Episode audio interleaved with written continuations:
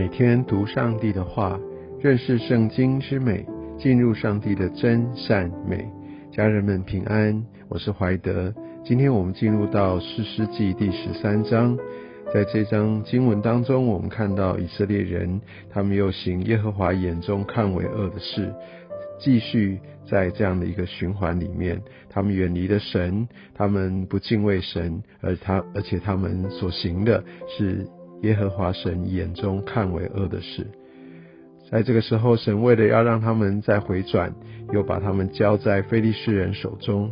长达四十年的时间。哇，这次的时间真的很长，但以色列人并没有呼求。非利士人是一支呃骁勇善战的一个民族，他们呃以大海为家，他们四处的掳掠，他们也很善于呃贸易。所以他们呃在很多的地方，他们都建立他们的据点，而在呃菲利士人当中，他们也常使用呃就是用联姻的方式，也用互相结盟的方式来慢慢巩固他们自己。其实菲利士人对以色列人来说是一个长久的一个祸患。而在这边，我们可以看到上帝呃也定义要让以色列人来回转，然后有一个领袖来开始对抗呃非利士人。而在这个时候，我们可以看到参孙呃他就开始呃在浮上台面，但在那之前，我们要先从他的父母开始。耶和华的使者啊，像那个索拉人是属但族的，名叫马挪亚。那先对他的妻子来显现，这边想到的是但族啊，是但支派。但是如果我们来看先前的这些的经文，我们知道但支派并没有办法取得他们所被呃分配的产业。我想，因为他们的软弱，那也许因为他们在信仰上面的不坚定。但无论如何，他们后来就呃看到他们的轨迹，他们就往北方呃来离去。那只有留下很少数的家族，好，所以这边讲到的但族，应该这是是少数呃存留在在这呃原本他们的地业当中的这个人。但显然他们并没有好好的来建造，所以他们基本上是在夹缝中求生存。而我们可以看到，呃，这位女子她是不怀孕、不生育的。在当时的背景当中，女人如果没有办法生孩子，那基本上她是完全没有价值。她在家族里面是被排斥的，是被冷落的，她是非常没有地位的。所以我们可以看到，在过往在旧约时代，那这个女人如果说她是被呃这个呃被冠以一个不生育的这样的一个女子，所以代表她就是一个蒙羞的。但我们的神他总是来拣选这些弱小的，他总是呃去拣选这些呃被排斥的。神要透过这样的一个方式，也再再的显明是他的拣选，是他的主权。不是用人的方式，不是用人的价值，不是用人的法则。而当然，我们也可以看到这些被拣选的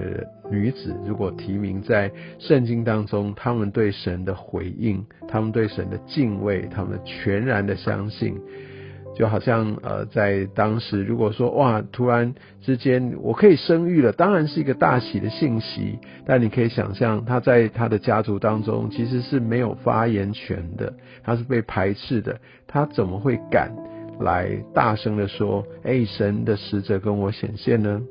但我们可以看到，这个马诺亚的妻子，她是对神是有信心的。当她来看见这个呃这样的一个意象，那当她听见这个耶和华使者对她所说的，那她就去跟她的丈夫说，她而且她也以此为一个啊极大的一个盼望。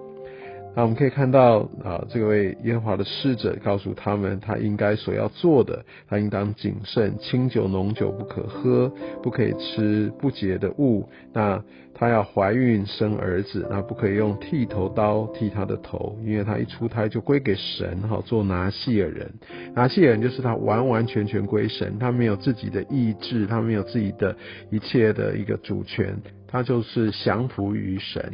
那在当时，有一些人他们选择来归向神，成为拿细尔人。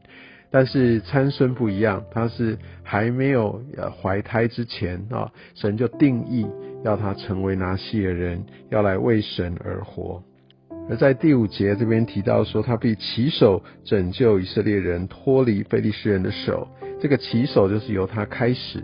我们可以看到，这个非利士人不断不断的让以色列人呃吃尽了苦头。而参孙，我们可以看到他在最后，他是有一次极大的一个得胜，但是以色列人并没有因此脱离非利士人的这样的一个掌权，那反而是一直到像扫罗的时候，也多次击败了非利士人，但是非利士人依然是一个。很大的祸患，一直到大卫，大概那个时候他们才比较呃确定的一个局面，来他们来控制住局面。所以我们可以看到，从参孙开始，然后一路的到经过扫罗，一直到大卫，我想这个攻击、这个拯救的一个行动，大概才告一段落啊。那我们可以看到，在呃这位妇人来告诉她的呃先生来说这个整个过程，但是她的丈夫呃马诺亚并没有采信。我们可以看到他是一个呃也许比较审慎吧，或者也可以说他是很看重外在环境来决定哈，他他需要更多的一个确认。但我们可以却可以看到，有些时候在灵里面那些的灵兽的敏锐度呃确实在。这一对夫妻当中是不太一样的，而当呃这个妇人她领受到了，她就产生了盼望，她就来抓住神，但是反而是她的丈夫跟她说：“哦，等一下，我我也要亲自看见，我要再确认一下。”所以呃，我们可以看到在后面，其实神也垂听了他的祷告，就呃再一次让这个侍者来对他们显现，把这一切的事情再说一次。其实他并没有说呃。特别多的话，而是再一次的重述。我相信这也是有上帝的怜悯在这当中，也让丈夫可以一起同心啊。那另外来说，我们可以看见，当他们来呃面对神的使者的时候，确认他的身份，然后十五节呃十六节开始哦，那他们就说好，那我要来来款待你哦，要预备一只山羊羔。十六节看到那个耶和华使者。哦，他的这样的一个回应，这是给我们一个很重要的提醒。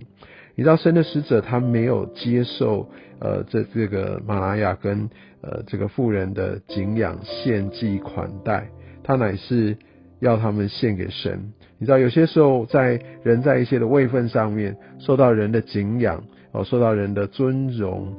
有些时候会真的容易迷失了自己，就觉得好像自己得到这个是应得的。来接受这些的的馈赠，这些的款待，好像啊就觉得非常的合理。那我们可以看见耶和华侍者他所做的榜样是什么？他把这个整个的焦点来转向神，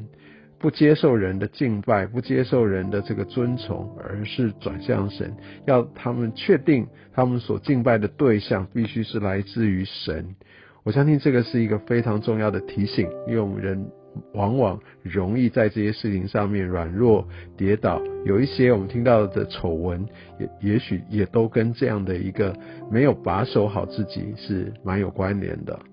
而我们可以在这段经文当中，也可以看到，特别到二十一节，你看马诺亚到很后面哦，到那个使者都已经升天了，他才知道他是耶和华的使者。然后，但是他的妻子啊，却一路都知道，他一路就准备顺服，要回应啊。但另外一方面，二十二节，马拉雅对他妻说：“我们必要死，因为看见了神。”他真的是很肉体，就看见这些周遭的景况，他知道自己的不配、卑贱。但是二十三节，我们却看到他的妻子所对他说的回应，代表他在灵里面真的是被呃对神是有一个敏锐的，对神是认识的，他知道呃这个神的一个属性啊。所以我想在信仰的一个历程上面，或对这个神的本相。的一个真实的抓住，反而是这个妻子啊，而不是这个丈夫。很多时候，我们需要对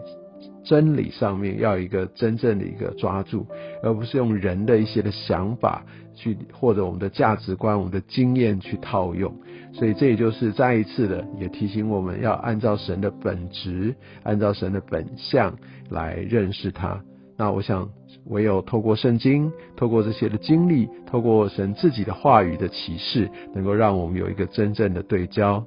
愿上帝用他的话语来祝福你。